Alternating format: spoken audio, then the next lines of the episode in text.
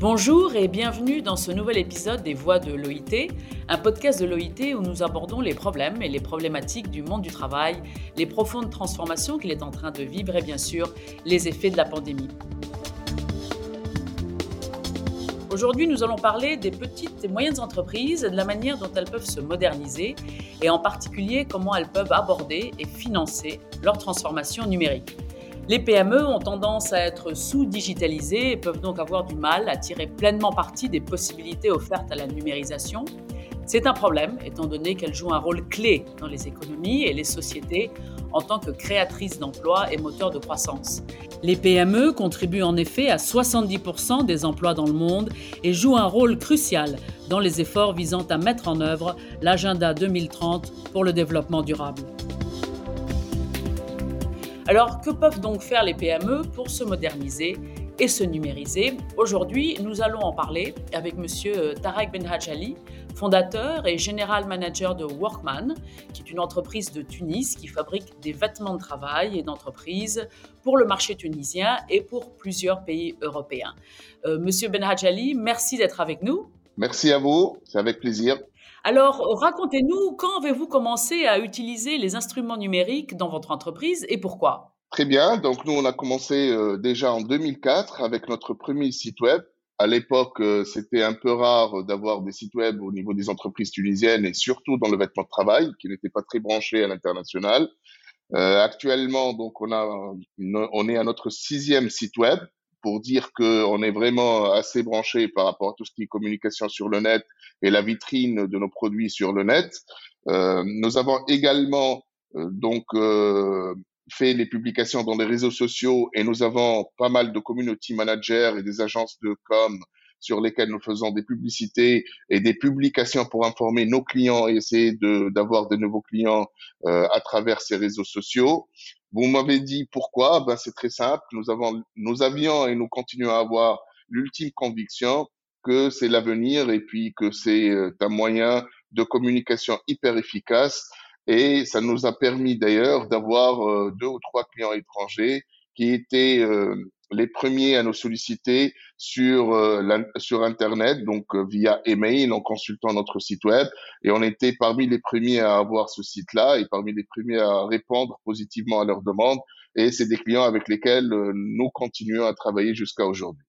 Donc, vous avez donc fait ce choix qui a donc supposé un, effort. Et est-ce que vous avez aussi dû former des travailleurs pour, euh, pour utiliser ces nouveaux instruments? Oui, au tout début, bien évidemment, c'était pas évident. Donc, on a dû faire des petites formations pour tout ce qui est euh, utilisation web, puisqu'on a essayé de le faire en interne. Tout ce qui est euh, donc mise à jour des articles, mise à jour des stocks disponibles et tout ça. De même, pour tout ce qui est community management, on a dû euh, former deux personnes pour tout ce qui est euh, communication digitale, pour tout ce qui est infographie. Euh, et aujourd'hui, on a quand même une équipe qui est composée de trois personnes entièrement dédiées à l'utilisation du numérique dans notre société. Et alors, quels avantages cela vous a donné vis-à-vis de vos concurrents, cet effort de numérisation? Bah, c'est un avantage très visible hein, et très important puisque on est euh, les premiers à être référencés sur les pages euh, de recherche, Google en l'occurrence. Donc d'abord, ça augmente la notoriété de la société, c'est important, ça donne confiance aux clients. Et puis nous recevons, euh, contrairement très probablement, en tout cas à l'époque, plusieurs demandes de, de, cotation, plusieurs demandes de collaboration. donc c'était hyper bénéfique pour nous. Quoi. Donc même si vous êtes une petite entreprise, vous avez l'impression de pouvoir jouer dans la cour des grands. Exactement. Bon, selon notre taille, bien évidemment, on ne va pas se hasarder à prendre des gros marchés. Mais comme vous savez, la Tunisie, dans les vêtements de travail, les vêtements techniques, le secteur dans lequel nous opérons, donc c'est plutôt la valeur ajoutée. Donc on est sur des petites quantités relativement par rapport à l'Asie. Quand nous parlons de petites, c'est 1000, 2000, 3000 pièces. On peut pas les comparer à 100 000 pièces en production en Asie, mais à forte valeur ajoutée. Donc euh, c'est la niche que nous recherchons et nous répondons très bien aux demandes et aux besoins de nos clients, surtout en termes de technicité, de savoir-faire et de réactivité, de réassort et tout ça. Donc euh, c'est un avantage de taille par rapport à nos euh, clients étrangers, en l'occurrence européens. Et je crois comprendre aussi que l'adoption du numérique a été une mesure qui a assuré la survie de vos entreprises pendant le confinement du Covid-19. C'est bien ça?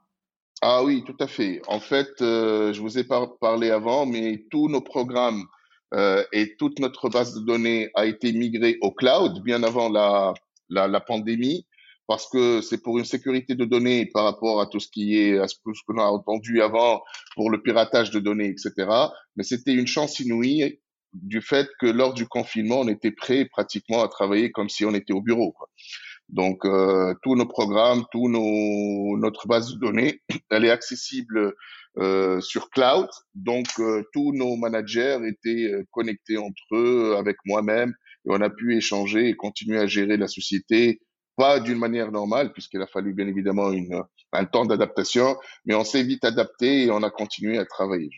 Et je crois comprendre aussi que euh, vous avez fait, euh, vous faites partie du programme SCORE du BIT, euh, qui donc contribue à la résilience des PME, et ceci a aussi beaucoup contribué à, vos efforts.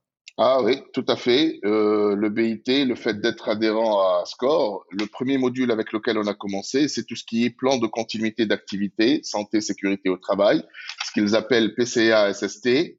Et ce programme nous a permis d'avoir les autorisations d'ouverture alors que tout le monde était confiné. Donc vis-à-vis du gouvernement tunisien, le fait qu'on soit certifié score PCA SST, ça nous a donné l'avantage important concurrentiel donc de continuer à travailler pendant le confinement, ce qui nous a permis de servir euh, nos clients sans interruption, nos clients européens essentiellement, puisqu'aussi on s'est reconverti dans la confection du médical pour euh, pour faire face à la demande croissante euh, de, de, ce genre de produits, euh, ce qui a été euh, aussi important pour décrocher deux nouveaux clients qui nous ont sollicité. Donc, c'était hyper bénéfique le programme Score du BIT pour notre entreprise en tout cas.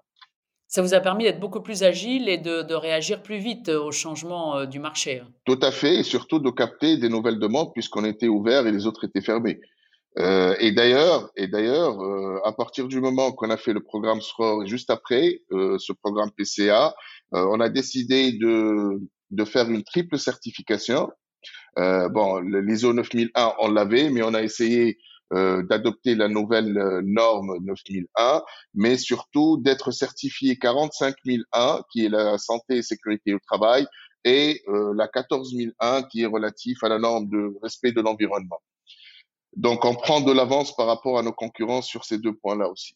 Donc, euh, vous avez toujours une, vision de futur euh, dans le présent et je crois que vous allez aussi continuer euh, à vous moderniser et à vous numériser. C'est bien ça? Exactement. D'ailleurs, un des programmes que nous avons, un des projets, c'est de créer une salle en visioconférence équipée avec des moyens modernes. Hein. C'est pas comme si on est chacun devant son ordinateur, etc. Mais on essaiera quand même de faire des réunions de prod, des réunions de validation de modèles, de validation de prototypes par visioconférence. Euh, la technologie existe, bon, il faut un peu investir par rapport à ça, mais euh, on a on a un projet en cours et j'espère qu'il sera mis en place d'ici le premier trimestre 2022, j'espère.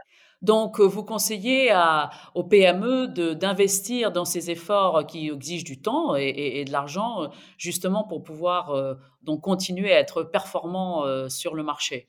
Bah moi, je conseille, je dirais même que c'est un facteur de pérennité désormais. Hein. On n'a plus le choix, le monde a changé, tout le monde est sur le digital maintenant. Euh, celui qui n'arrive pas à s'adapter à ce nouveau mode donc de gestion, de management, de communication, euh, n'aura plus sa place malheureusement, en tout cas sur les marchés européens ou, autres. Hein. Donc ça devient plutôt une obligation et une nécessité. Donc c'est une question de, de vie ou de mort. Ce n'est plus un choix, il me semble. Euh, mais celles, donc les entreprises qui veulent euh, rester sur le marché, doivent impérativement se reconvertir au digital. Eh bien, écoutez, euh, merci beaucoup d'avoir partagé avec nous euh, votre expérience. Euh, nous avons parlé avec Monsieur Tarek Benhajali, fondateur et général manager de Workman, de la modernisation et la numérisation des PME. Nous continuerons à parler des changements dans le monde du travail dans les prochaines semaines. Pour l'instant, c'est au revoir et à bientôt pour un prochain épisode des Voix de l'OIT.